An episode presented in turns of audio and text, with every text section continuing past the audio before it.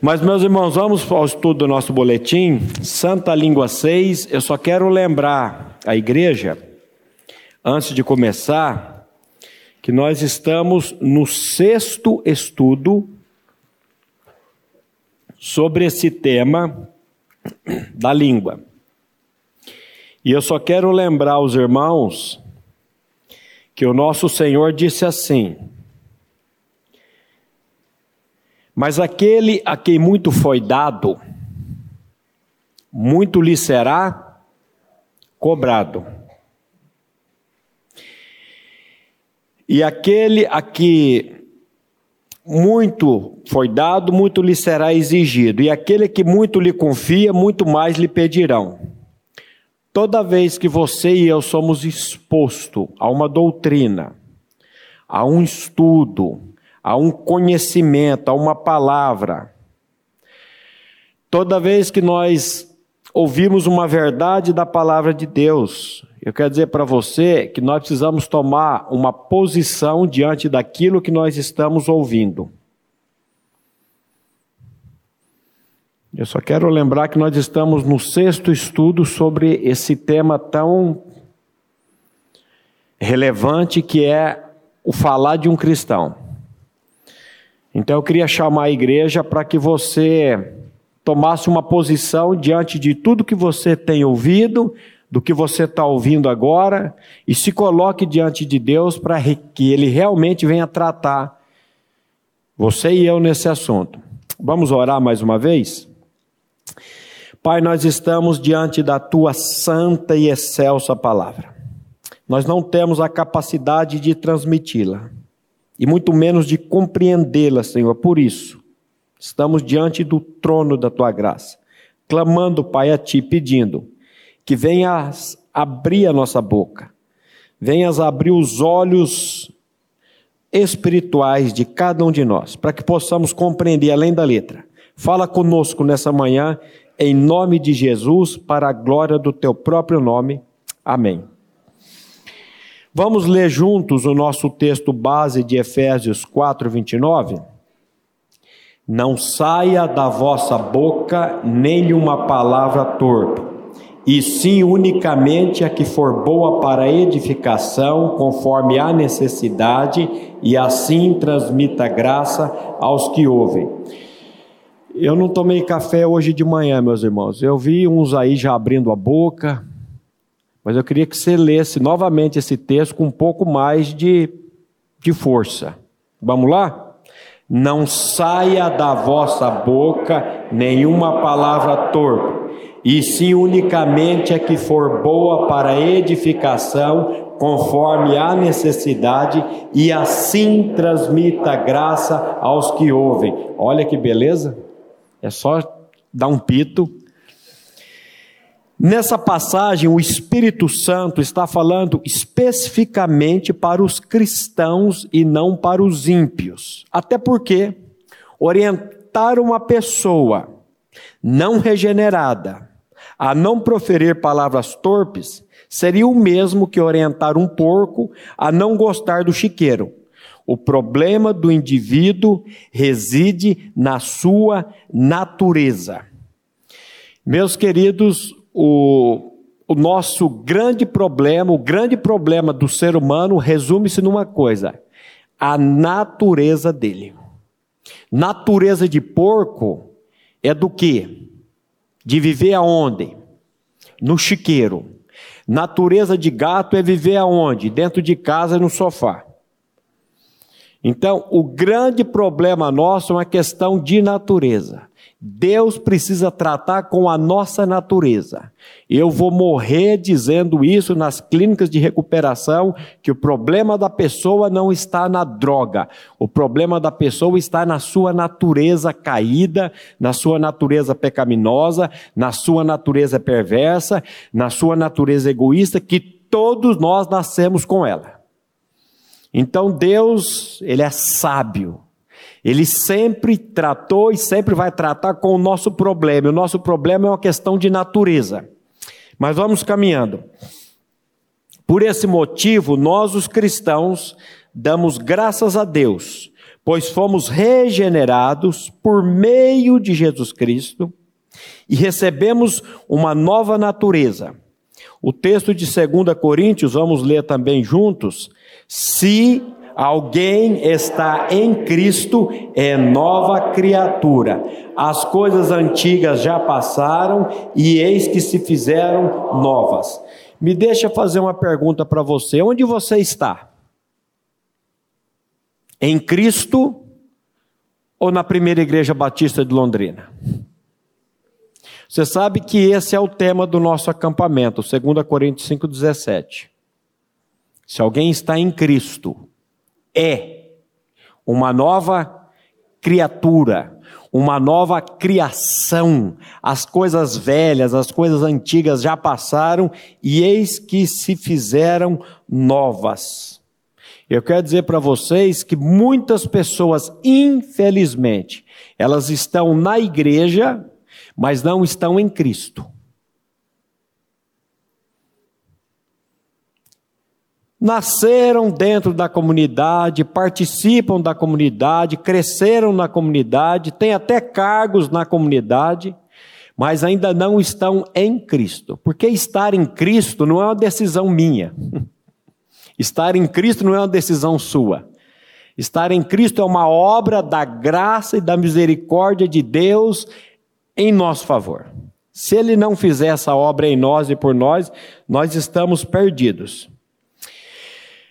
O verdadeiro cristianismo não é mero moralismo comportamental, mas é a vida de Cristo fluindo de dentro para fora, produzindo santidade. Meus irmãos, graças a Deus que Jesus Cristo veio a esse mundo, sabe para quê? Para nos levar, nos livrar da ira de Deus, da ira do Pai. Nós tivemos num congresso mês passado e o pastor pastor você lembra o nome dele? O, o Steven Lawson. Ele falou uma coisa interessante. Ele falou assim: você precisa ser salvo da ira de Deus, pela graça de Deus, para viver para a glória de Deus. Eu achei esquisito aquela colocação. Eu preciso ser salvo da ira de Deus, não preciso ser salvo do meu pecado. Eu preciso ser salvo da minha iniquidade. Eu preciso ser salvo. Aí ele foi explicar para a gente que tem uma ira, a ira de Deus. A ira de Deus vai ser derramada sobre todo aquele que não nasceu de novo. Mas a ira de Deus foi derramada sobre o filho amado dele, Jesus Cristo.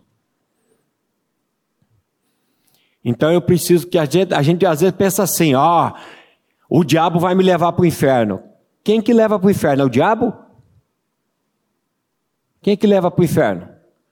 Quem que tem o poder? Não temei aquele que tem o poder de destruir o corpo, temei aquele que tem o poder de destruir o corpo e lançar a alma no inferno. Aonde que está a chave da morte? Onde que está a chave do inferno? Na mão de quem? Senhor Jesus. Então eu preciso ser salvo dessa ira, da ira de Deus. Aí eu descubro que a ira de Deus caiu sobre o filho amado dele. Que o filho amado dele fez uma obra lá por mim naquela cruz. Você lembra daquele texto que a Bíblia diz: levando ou carregando ele mesmo em seu corpo, sobre o madeiro, os nossos pecados. E eu costumo sempre dizer: os nossos é muita gente. E eu preciso tomar posse disso e saber que Cristo, quando ele morreu lá naquela cruz, há dois mil anos atrás, ou há quase dois mil anos atrás, que uma vez eu já disse aqui, eu disse que Cristo tinha morrido por nós há dois mil anos atrás, e um teólogo de plantão veio me dar uma aula, dizendo que Existia um erro no calendário gregoriano e no calendário lunar e no calendário do Raikyo Parta. Estou preocupado com o calendário e dizendo que eu não posso dizer que faz dois mil anos que Cristo morreu e que sim, quase dois mil anos.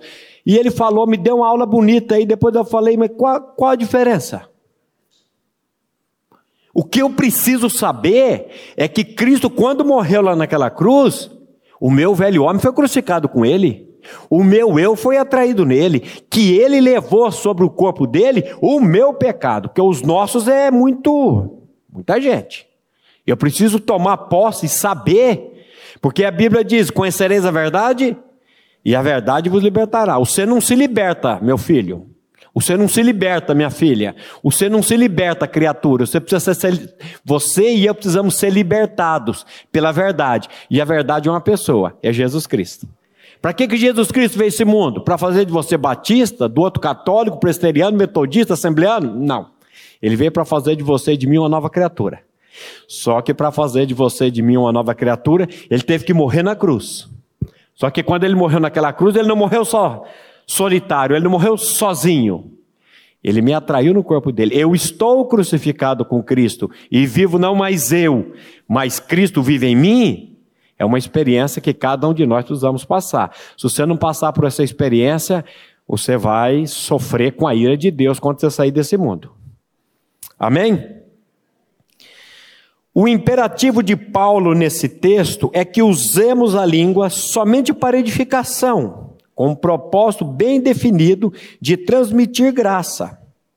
A maledicência, como sabemos, é um pecado da língua que nem edifica, nem transmite graça, e por esse motivo deve ser banida da vida do cristão. Lembre-se que eu disse aqui que Paulo ele está dizendo: Não saia da vossa boca nenhuma palavra torpe, para cristãos. As epístolas foram escritas para cristãos. dizer para um cristão não falar a palavra torpe é a mesma coisa de falar para o porco: olha, vem, toma um banho e vem para o sofá de casa. A natureza dele não é essa. Então, é, é, isso precisa ficar bem batido, a gente precisa entender muito bem isso. Você lembra quando Paulo vai falar com a Timóteo? Ele diz assim: evita os falatórios inúteis e profanos, pois o que deles usam passarão em piedade ainda maior. Além disso, a linguagem deles corrói como câncer. E aí ele cita nomes Eu estou citando um texto de 2 Timóteo 2, depois você confira lá na sua Bíblia. Ele cita nomes, ele fala assim: entre os quais se inclui Imineu e Fileto. E aí ele diz assim: estes se desviaram da verdade. Meus irmãos, Pastor Glenn vai começar aqui uma série de estudos sobre disciplina. Eita, disciplina agora, essa igreja está mudando, hein? Não é que a igreja está mudando, não, é que nós estamos olhando para a palavra e nós descobrimos que a palavra tem, fala tanto sobre disciplina na igreja. Quando eu vejo Paulo citando nomes aqui, fica tranquilo, não vão citar teu nome aqui na frente, não. Dependendo do que você aprontar aí. Né? Mas disciplina é uma benção, viu, meus irmãos? E depois ele vai dizer assim: aparte-se da injustiça todo aquele que professa o nome do Senhor. Se eu, se eu digo que eu sou um cristão, eu preciso me apartar de tudo aquilo que não convém, de tudo aquilo que é contra a palavra de Deus. Vamos caminhando. O propósito do presente estudo é tratar sobre a maledicência abordando, porém, não o seu aspecto ativo, mas passivo. Explico. Quando maldizemos alguém, estamos ativamente envolvidos com esse pecado. Mas quando, por outro lado, somos vítimas da maledicência de outrem, estamos então passivamente envolvidos com a questão. Certamente a maledicência toma outra aparência quando se volta contra nós. Enquanto falamos acerca de outras pessoas, nos sentimos até como defensores da verdade. Porém, quando somos alvos das fofocas, sentimos na pele a malignidade desse pecado. Meu povo, a maledicência é um pecado como qualquer outro pecado. Eu sei que quando você e eu lemos aquela lista de 1 Coríntios 6, quando Paulo diz assim: Não sabeis que os injustos não herdarão o reino de Deus? Aí ele coloca uma pequena lista desses injustos. Ele coloca assim, ó. Não vos enganeis, nem impuros, nem idólatras, nem efeminados, nem sodomitas, nem ladrões, nem bêbados, nem maldizentes herdarão o reino de Deus. O que que você enxerga nessa lista e eu? Eu só enxergo o efeminado, o sodomita, o adúltero, mas na mesma lista Deus colocou também os maldizentes. Mas o lindo que depois ele vai dizer: tais fostes. Tais fostes está aqui verbo passado. Tais fostes alguns de vós, mas fostes lavados, mas fostes justificados, mas fostes santificados em o nome do nosso Senhor Jesus Cristo. O que, que significa isso? Que Jesus veio para tirar de dentro de você, tirar de dentro de mim essa coisa chamada maledicência. Amém? Então vamos, vamos caminhando. Há duas situações em que somos vítimas da maledicência. Primeiro, quando falam algo de nós que é ruim, porém verdadeiro. E segundo, quando proferem mentiras a nosso respeito, que é difamação. No primeiro caso, não cabe a nós nem mesmo a queixa contra a maledicência, visto que somos merecedores dela. Em situações como essa, devemos nos resignar e nos dispor a receber a disciplina que vem de Deus por meio de mãos humanas, sabedores de que, na verdade, merecíamos juízo ainda mais severo. No segundo caso, as pessoas falam de nós aquilo que não é reto, e é nesse aspecto que vamos nos concentrar na presente meditação. Meus irmãos, deixa eu fazer uma pergunta para vocês: como é que Jesus reagia quando falavam mal dele? Você lembra? Como que Jesus reagia quando ele era difamado? A palavra de Deus diz assim: pois quando ela, ele era ultrajado, sabe o que significa a palavra ultrajado? Repreendido, maltratado, insultado. Quando ele era injuriado, é, quando ele era ultrajado, não revidava com ultraje. Quando maltratado, não fazia, não fazia ameaças, mas entregava-se àquele que julga retamente. É assim que Jesus reagia. Dessa maneira. Quando nós passamos a querer nos defender, sabe o que nós estamos fazendo? Nós estamos querendo ser melhor do que Jesus. Jesus, ele ficava quieto. Ele não se defendia. Tiago é claro quando ele diz assim: a ira do homem não produz a justiça de Deus. Mas eu não tenho que me defender? não. Tiago vai dizer assim: Sabei essas coisas, meus amados irmãos. Todo homem seja pronto para ouvir, tardio para falar e tardio para cirar, porque a ira do homem não produz a justiça de Deus. Esse texto está lá em Tiago, capítulo 1, depois você confira.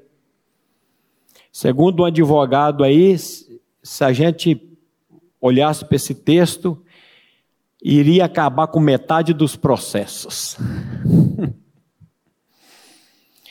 Lembra daquilo que Jesus disse lá em Lucas 6? Digo-vos, porém, a vós outros que me ouvis. Por que, que Jesus disse isso? Porque tem gente que não ouve Deus. Ele diz assim: Digo-vos, porém, a vós outros que me ouvis Você ouve a Deus, meu querido?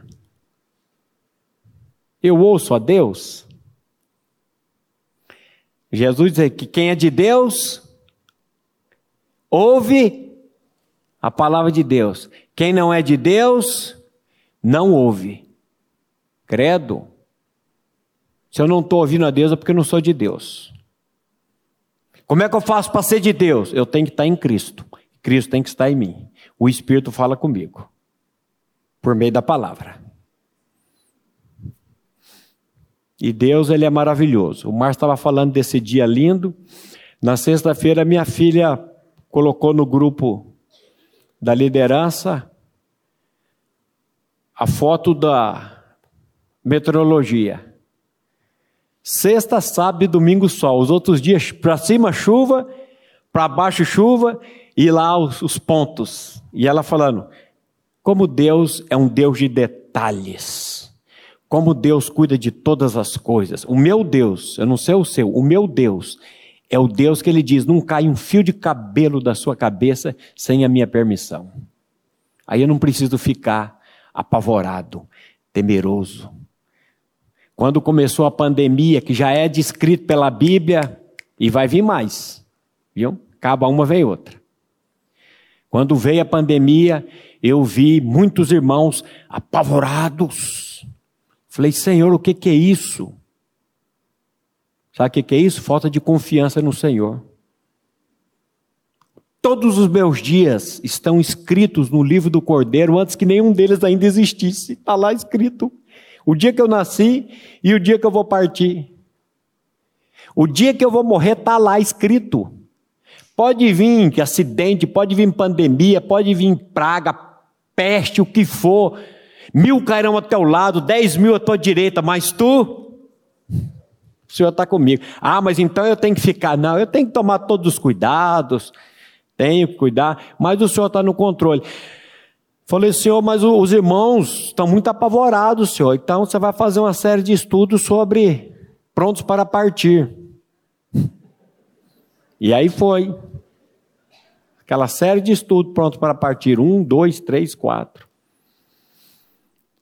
Então o Senhor ele vai falando, trata com a igreja sobre isso, trata com a igreja sobre aquilo. Agora o Senhor está. Hora que nós acabarmos desse estudo aqui, nós vamos começar uma série de estudos sobre porneia, sobre pornografia. Vocês não sabem como é que tá as coisas aí. Mas eu estou fugindo aqui do meu texto aqui. Então, meu querido, digo-vos, porém, a vós, outros que me ouvis. Quem é de Deus, ouve de Deus. Ouve. Amai os vossos inimigos. Fazei bem os que vos odeiam. Bendizei os que vos maldizem. E orai pelo que vos caluniam. Você sabe o que é isso aqui? É só Cristo. Você tem capacidade de amar o seu inimigo? Só com a vida de Cristo dentro de você. Só se você foi tornado uma nova criatura. Você tem capacidade de fazer bem, fazer bem aquele que odeia você? Só pela vida de Cristo. Você tem capacidade de bem dizer aquele que está maldizendo você? Hein, mulheres? Aquela pessoa que está falando mal de você, ela está falando mal, eu vou falar bem dela. E aquele que está me caluniando, o que, que é para fazer? Ora por ele. Oh, meus irmãos, você está vendo aqui a necessidade real do novo nascimento? Você está vendo aqui aquilo que Jesus disse: sem mim, nada podeis fazer? É só por ele, meus irmãos, senão nós estamos perdidos. Porque eu tenho um juiz, você tem? Eu tenho. Eu tenho um advogado, você tem? Não é o Mário Rocha, não, não é o. O. O Tiago. Sabe quem que é meu advogado? É Deus. Quem que é meu juiz é Deus. Deus ao juiz. A um, a um abate, a outra eleva. Salmo 75. Quem é meu juiz? 1 João 2,1. Jesus Cristo, ele é o meu advogado. Quem é que é meu advogado? Jesus Cristo. Ele é meu advogado. Agora, pera lá, pera lá. Se eu tenho um juiz, se eu tenho um advogado, O que, que eu vou fazer com as, com as encrencas que vêm para cima de mim? Com as causas que vêm para cima de mim? Aí eu vou deixar os advogados aqui sem trabalhar, porque eu vou colocar diante do meu juiz e do meu advogado. E olha, terrível coisa é cair na mão desse advogado. Ele é pai de órfão e juiz das viúvas. Preciso conhecer melhor esse Deus para colocar tudo diante dele. É triste ter pessoas espalhando boatos sobre nós. Trata-se de uma experiência amarga que muitos de nós já vivenciamos. Você já vivenciou isso? Sim ou não? Nunca falaram mal de vocês, não? E de mim já falaram tanta coisa, calúnia. Então, não adianta. É triste. Mas é real. Nós vivemos, vivemos no mundo caído, nós vivemos num mundo que jaz no maligno. Jesus disse: No mundo, sabe o que vocês vão ter, meus seguidores? Tribulação e aflição. Você quer tribulação e aflição? Ou melhor, você não quer tribulação e aflição? Abandona o cristianismo. Que no cristianismo você vai ter tribulação e aflição. Só que aquele que persevera no Senhor, ele tem bom ânimo. Aquele que tem um Senhor, ele diz assim: Eu sei em quem tenho crido, e estou plenamente certo que Ele é poderoso para guardar o meu tesouro até o dia final. Eu sei que o meu juiz, no tempo dele, na hora dele, ele vai operar. Eu sei que o meu advogado vai pegar essa causa para a glória dele. Aí sabe o que acontece? Eu fico igual o Márcio ali, sentadinho com as perninhas cruzadas, descansando. Senhor, está nas tuas mãos. Porque senão a doença vai pegar você, viu? A doença psicossomática vai pegar você. Vamos chegar lá. Espero. 28 minutos. Então, é triste ter pessoas espalhando boatos sobre nós. Trata-se de uma experiência amarga que muitos de nós já vivenciamos. Se não encararmos essas situações pela perspectiva bíblica, o pesar pode se apoderar de nós de forma avassaladora. Meu querido, preste atenção nesse ponto aqui. Eu vou repetir para você ouvir de novo. Se não encararmos essas situações pela perspectiva bíblica, o pesar, a tristeza, a amargura, pode e vai se apoderar de nós de forma avassaladora. Você lembra daquilo que o escritor aos Hebreus disse?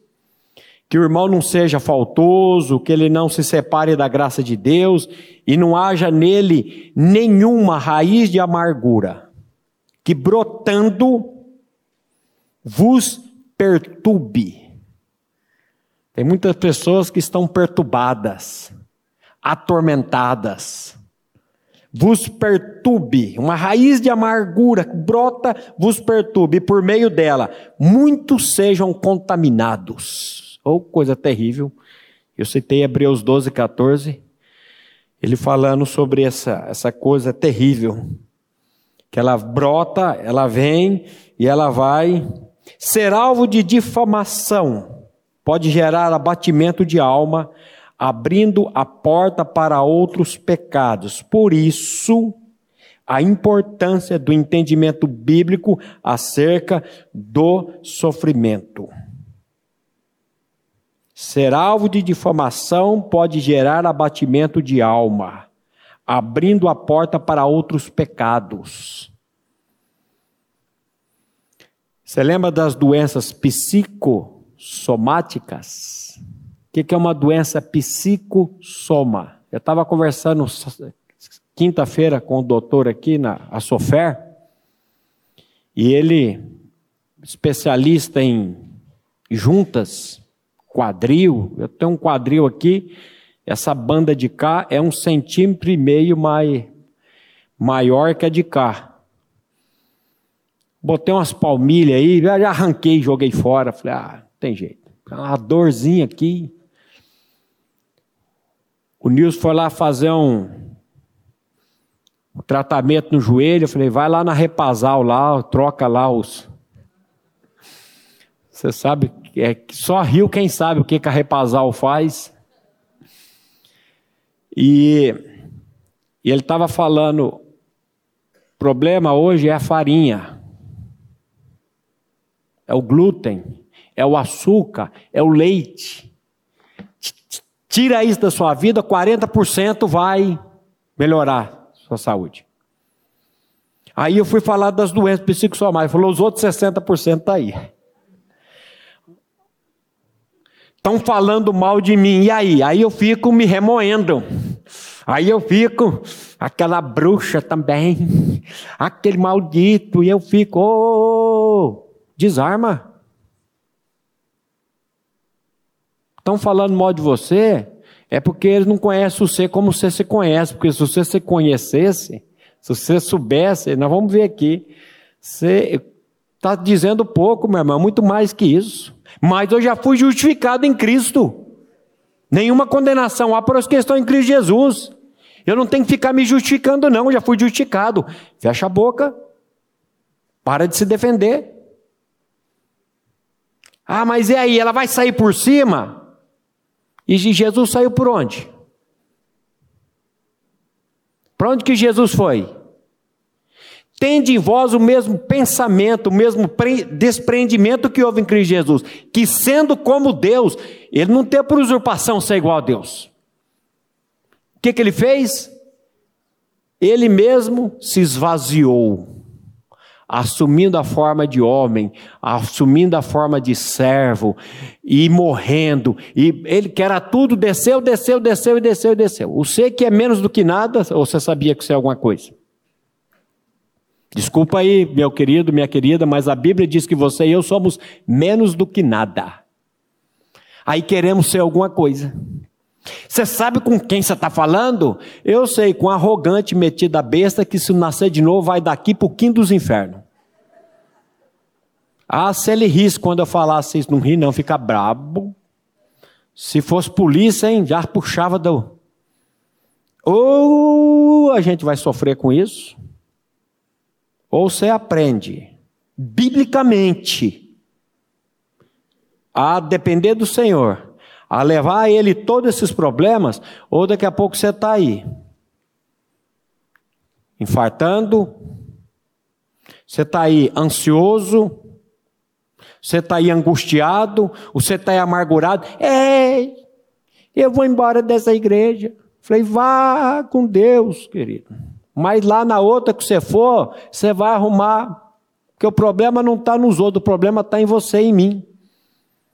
Aí a pessoa fica mais brava. Agora é que eu vou mesmo. Vá com Deus. A gente precisa ser tratado, gente. E tratado por meio da palavra. E só Deus pode fazer isso nas nossas vidas. Se Ele não fizer, nós estamos perdidos. Então,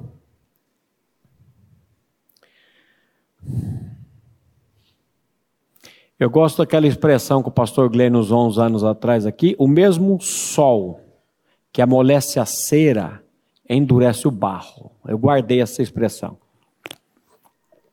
Eu estava nos pequenos grupos ontem com os adolescentes e eu estava falando para eles: eu não entendo vocês, sinceramente. Ou vocês têm uma cabeça fantástica. Porque eu, quando eu era da idade de vocês, eu cheguei até aí no acampamento de adolescente lá, já não era mais adolescente, mas eu fui no acampamento. Aliás, eu ia em tudo quanto é acampamento, eu participava dos três cultos que tinha aqui nessa comunidade. O pessoal ah, vem de manhã, não vem de noite, não, na quarta não vem, não vem na oração, não vem. Rapaz, eu vim em tudo. Eu tenho uma caixa de agenda aqui que eu já falei, que a minha mulher andou jogando umas fora, eu ameacei de morte. E eu anotava todas as coisas, eu ia anotando, eu ia anotando. Hoje, o Vili pregando lá, eu filmando e eu gravando aqui, gravando aqui e amanhã eu vou ouvindo, e eu falo, vocês não, não, não anotam nada, não gravam nada. Eu aprendi o pouco que eu sei anotando as coisas. Eu vinha para o estudo, eu vinha com a agendinha. O dia que o pastor Glênio falou essa frase, o mesmo sol que amolece a cera endurece o barro. Eu anotei. O que, que significa isso?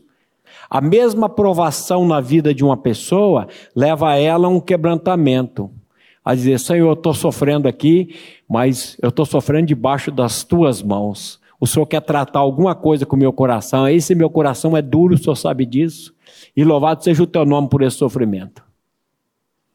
E o mesmo sofrimento na vida do outro leva ele a um endurecimento, a uma, oh meu Deus, por que, que eu estou passando por isso? Eu que dou o dízimo, eu que sirvo o Senhor, eu que faço isso. Aí Deus precisa mandar mais provação para amolecer mais, ou precisar, aumenta o, o aquecedor aí, para derreter mais isso.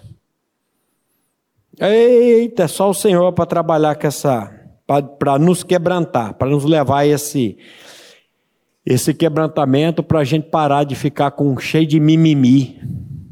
Porque esses mimimi é que leva a gente a doenças. A forma como um cristão age diz muito acerca de sua santidade, porém, a forma como ele reage diz muito mais. é reação, ação e reação.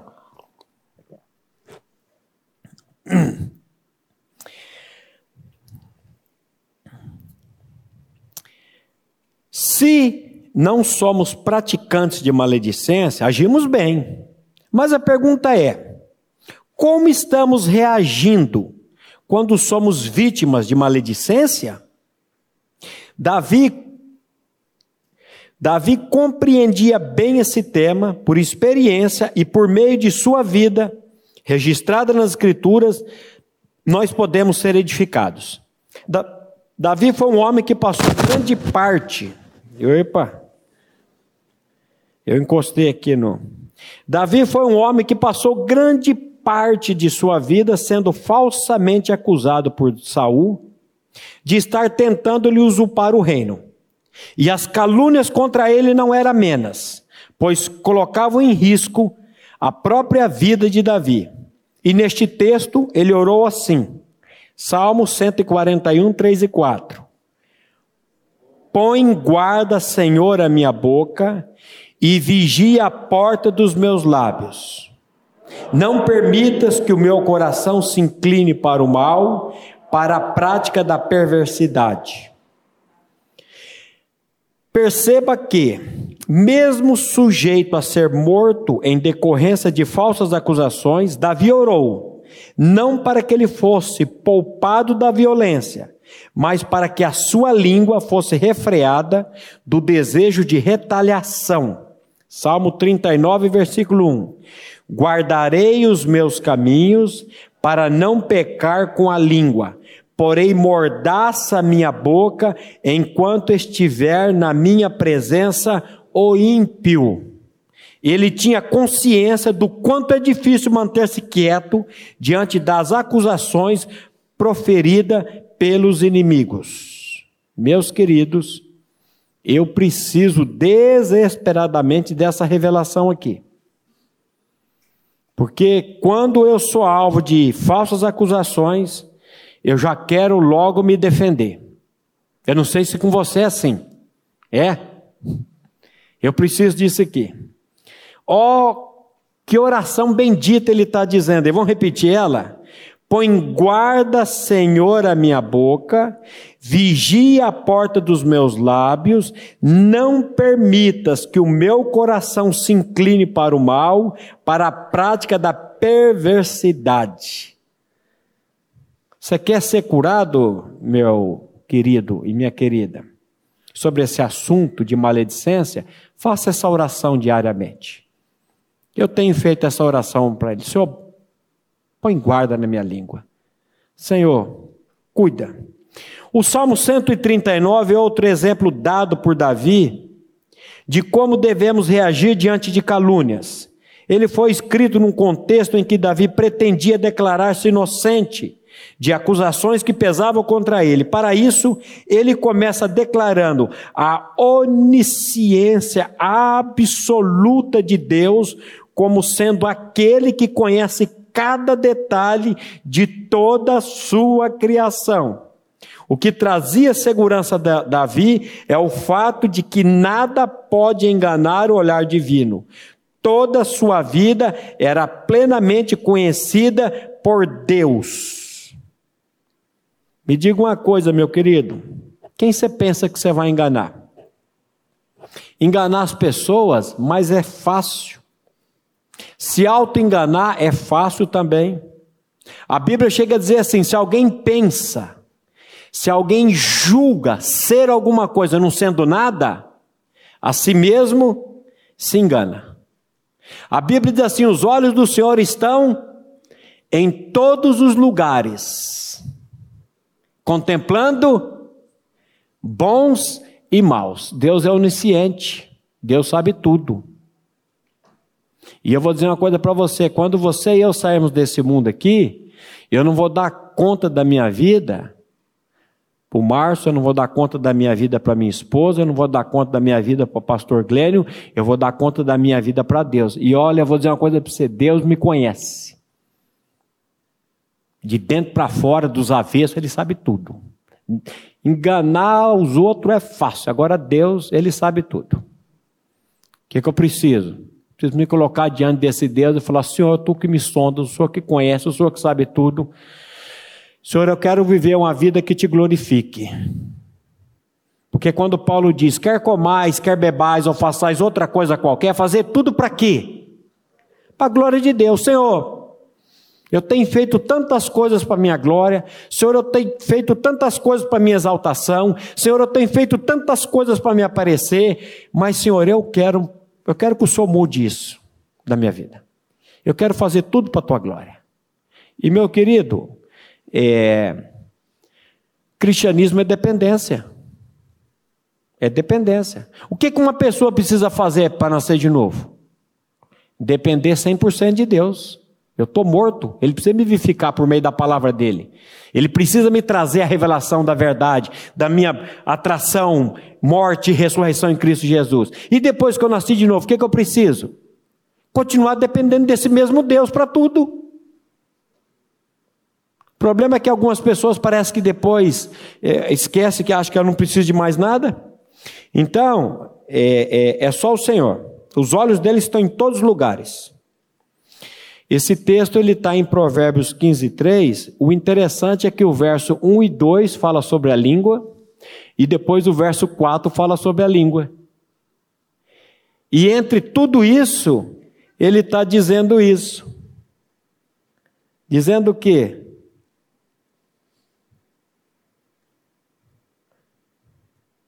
Fugiu o texto da cabeça. Eu acho que é o sono. Provérbios 15, 3. Coloca aí, Ruber. Ah, tá aí. Os olhos do Senhor estão em todos os lugares contemplando bons e maus. Um e dois ele fala da língua, o quatro ele fala da língua. O que parece que está fora de contexto, né? Vou dizer para você bem baixinho. Quando você e eu estamos sendo maledicentes. Quando você e eu estamos falando mal das pessoas, Deus está vendo. Deus sabe disso. Coloque-se diante de Deus. Eu tenho me colocado. E eu não escapo disso aqui também, não. Não obstante, ao comparecer diante do onisciente, o salmista ele faz o seguinte rogo. Salmo 139, versículo 23 e 24. Vamos juntos? Sonda-me, ó Deus, e conhece o meu coração. Prova-me, conhece os meus pensamentos. Vê se há em mim algum caminho mau e guia-me pelo caminho eterno. A versão, a mensagem, ele diz assim: investiga minha vida. Ontem nós tivemos um jantar de gala Fui de terno, gravata, lá com os adolescentes. E fizeram, os jovens ajudaram lá, fizeram toda uma, uma decoração, obrigado pela ajuda, irmão. Uma decoração lá na, no refeitório. E fizeram, foi uma produção hollywoodiana, viu? O negócio foi, fizeram um filme lá, um, mostrando. Depois os, os atores vieram, sentaram na mesa. Teve a, a, a Isabela do Carmo, foi a, a repórter que foi entrevistar. E no meio disso houve um assassinato. E aí as equipes, eu faço parte da equipe amarela, as equipes foram fazer uma. Veio lá o, o Sherlock, fumando o cachimbo dele, todo. E ele mediou ali para a gente conversar com as pessoas, fazer entrevistas ali. E foi feita uma investigação para tentar descobrir quem assassinou a pessoa. Agora, eu gostei dessa versão a mensagem. Investiga minha vida, ó Deus. Descobre tudo a meu respeito. Interroga-me, testa-me. Assim terás uma ideia clara de quem sou Vê por ti mesmo se fiz alguma coisa errada e então guia-me na estrada que conduz à vida eterna. Oh, Senhor, investiga minha vida, Senhor. Interroga-me, Senhor. Foi mais de uma hora de interrogação. Não vai acabar essa interrogação, não, Abner. Foi, foi acabar quase meia-noite. Davi sabia e tinha Deus como testemunha que era inocente das acusações que estava sofrendo. Porém, ele também sabia que não era inocente de muitos outros pecados, que talvez nem ele próprio tivesse conhecimento. Por isso, sua postura diante de Deus não é de uma vítima do pecado, mas de um pecador contrito.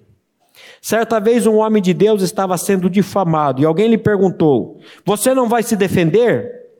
Estão falando coisas terríveis de você. Sua resposta foi: se me conhecesse um pouco melhor, estariam falando ainda mais e coisas ainda piores. Eu sou muito pior do que tudo isso. Eis um homem de Deus que, iluminado pelo Espírito, teve a graça de reconhecer a verdade a seu respeito, que sabia que os seus mais íntimos pensamentos estavam todos descobertos e patentes diante dos olhos daquele que tudo vê. Porque às vezes a gente julga só o, ato, né? Mas eu não posso julgar a intenção do coração. Ainda outro registro bíblico interessante da vida de Davi, em que podemos aprender a como reagir adequadamente ao pecado de maledicência contra nós. Quando ele foi expulso do seu reino pelo seu próprio filho Absalão, não obstante a profunda angústia decorrente a toda aquela situação, aproximou-se de Davi um homem da família de Saul chamado Simei, que tinha como objetivo angustiar ainda mais a alma batida, já batida de Davi. Ele vai nos dizer isso em 2 Samuel 16, do versículo 6 a 13. Vamos lá? Atirava pedras contra Davi e todos os seus servos, amaldiçoando e dizia Simei: Fora daqui, fora homem de sangue, homem de Belial. O Senhor te deu agora a paga de todo o sangue da casa de, Sa de Saul, cujo reino usurpaste. Então, Absai, filho de Zeruia, disse ao rei: Por que amaldiçoaria este cão morto ao rei, meu senhor? Deixa-me passar e lhe tirarei a cabeça. Oi, Pedro, velho. Respondeu o rei: Que tenho eu convosco, filhos de Zeruia? Ora, deixai-o amaldiçoar, pois se o Senhor lhe disse: Amaldiçoa Davi, quem diria: Por que assim fizeste? Disse mais Davi a Absai e a todos os seus servos: Eis que o meu próprio filho procura tirar minha vida, quanto mais ainda este benjamita, deixai-o que me amaldiçoe, pois o Senhor lhe ordenou. Talvez o Senhor olhará para a minha aflição e o Senhor me pagará com bem a sua maldição deste dia. Perseguiram, pois, o seu caminho, Davi e os seus homens, também Simei ia ao longo do monte, ao lado dele, caminhando e amaldiçoando e atirando pedras e terra contra ele.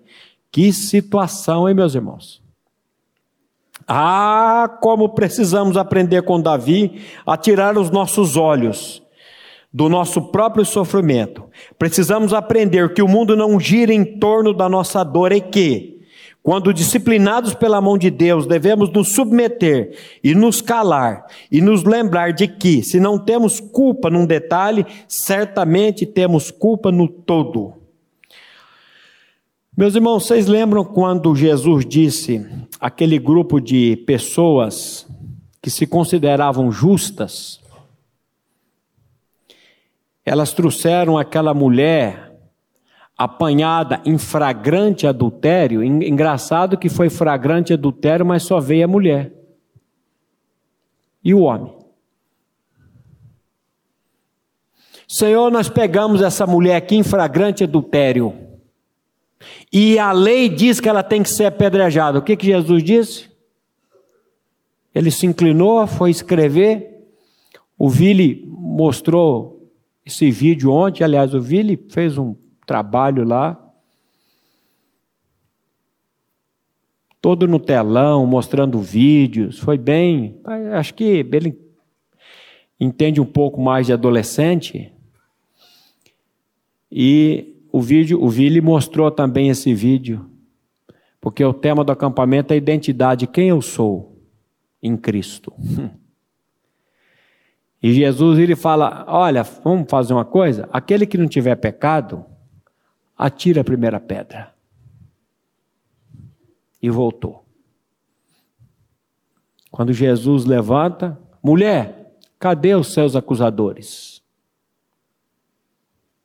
pois nem eu te condeno. Vai e não peques mais. Oh, coisa maravilhosa a gente precisa aprender com o Senhor. Você lembra do que, que Tiago diz sobre o cumprimento da lei? Se o cara cumprir nove e tropeçar em um, o povo da filmagem lá fica doido quando eu faço isso. Se você cumprir nove, mas escorregar, dar um tropicão em um, o que acontece? É igual dominó. Você é culpado de todos. Hum. Você está olhando no cisco do olho do, do Carlos, do teu irmão? Você está procurando defeito no teu irmão? Tem o que no, em você? Uma trave. Hipócrita, tira a trave do teu zóio. Essa é para o zóio lá em cima. Para depois você querer enxergar o cisco do olho do teu irmão. Quando eu aponto o dedo para esse cabra aqui, tem três voltados para mim e um voltado para Deus. Não vem com essa conversa que o céu é o santão, não. Agora fiz a propaganda do santão aqui. Nós precisamos está sempre diante de Deus. Se eu não sou culpado de um, de um, de um, de um pecado, eu sou culpado do todo. E o Senhor veio para tirar todo e para fazer a obra e para botar a vida dele dentro de nós e para fazer uma obra maravilhosa. Quando o Tozer recebeu aquela comenda, aquele prêmio, ele disse com muita propriedade: se vocês, não estou lendo o boletim não, se vocês eles fizeram muito elogio para Tozer, falando coisas. E ele disse assim: se vocês soubessem quem eu verdade, quem de verdade eu sou, vocês jamais me dariam esses elogios que vocês me deram. Agora, como Deus sabe quem eu sou, quem eu realmente sou, Ele de fato me dá da sua graça, porque é só pela graça dele, viu? Paulo diz: pela graça de Deus, eu sou o que sou. É só pela graça dele. Nós precisamos aprender a depender da graça de Deus nas nossas vidas, aprender a depender da graça de Deus em tudo. Em tudo, senão estamos perdidos. O Senhor disciplina todos os filhos a quem recebe e, por vezes, ele se serve até mesmo da impiedade e da maledicência alheia para exercer essa disciplina. Olha que coisa maravilhosa. Às vezes Deus vai dizer assim, ó, vai lá falar mal daquela pessoa. Mas Deus vai fazer isso? Vai. Olha como é que Davi tinha consciência. Se Deus permitiu, se Deus ordenou que ele viesse me amaldiçoar, gente do céu. Precisamos aprender como Davi, a examinarmos a nós mesmos, pedindo discernimento sobre os nossos próprios pecados. Se sofremos injustiças e calúnias, é importante sabermos que Deus certamente requererá justiça. Ele é a própria verdade e ama a justiça. Essa tarefa, porém, pertence ao Senhor e somente ao Senhor. Por esse motivo, a palavra de Deus nos orienta em Romanos 12, 14 a 20. Outro texto que você precisa orar e meditar nele, aprender isso aqui desesperadamente. Vamos juntos? Abençoai os que vos perseguem, abençoai, não amaldiçoeis. Não torneis a ninguém mal por mal. Não vos vinguei a vós mesmos, amados, mas dai lugar à ira de Deus. Porque está escrito: A mim pertence a vingança, eu é que retribuirei, diz o Senhor. Pelo contrário, se teu inimigo tiver fome, dá-lhe de comer. Se tiver sede, dá-lhe de beber. Porque fazendo isto, amontoarás brasas vivas sobre a sua cabeça. Coisa maravilhosa. Ah, quando nós aprendermos isso, aí sim nós vamos pregar o evangelho sem usar palavras. o texto exibe de forma incontestável a premissa de que não nos cabe combater os que nos difamam e nos perseguem. Não é nosso dever, nem tampouco nosso direito. Os pecados de todos uns dias, to, os pecados de todos um dia serão trazidos à luz e julgados, um por um, por aquele que sonda os corações. Ele é o justo juiz. Isso aqui tinha que dar um temor na gente. E a nós, portanto, cabe perdoar a ofensa, o olhar vigilante sobre o nosso próprio pecado. O fato de estarem pecando contra nós não nos dá o direito de pecar contra os outros. Não ganhamos um passe livre para pecar contra quem nos difama. É também dever de cada cristão sondar o seu próprio coração e prová-lo. Qual é o real motivo do nosso aborrecimento diante de dificuldades como as mencionadas anteriormente? Será que temos nos estimado além do que convém? Será que Será que nos temos por tão retos e justos que ninguém deveria ousar falar de nós com maledicência? Que tenhamos esse ensino em mente e clamemos a Deus por ajuda. O Senhor nos chama a atender com mais diligência para a trave que está no nosso próprio olho do que para o cisco que está no olho do próximo. E eles nos concita a lutar incansavelmente contra os desejos da nossa carne que militam contra o espírito. Que o Senhor nos habilite para essa batalha contra os pecados da língua. Isso é uma batalha, meus irmãos. Isso aí não vai ser resolvido. Se fosse, nós não estaríamos no sexto estudo. Isso nós precisamos é uma batalha diária, é um aprendizado diário. Eu, quando alguém vem me falar uma coisa, eu já fico e a gente, Senhor, tem misericórdia. Mas fica aí mais essa palavra para o seu coração, para a sua vida, que o Senhor nos trate nesse assunto. Vamos orar? Pai, mais uma vez, nos colocamos com o rosto descoberto diante de ti, clamando, Pai, por graça, por misericórdia, por socorro. Pai, somente o Senhor, por meio do teu Espírito e da tua santa e excelsa palavra, pode trabalhar com cada um de nós, para que possamos ter boca de erudito, para que possamos pela tua graça, não permitir que palavras torpes saiam da nossa boca, mas que somente palavras que vão edificar aos irmãos, edificar a tua igreja.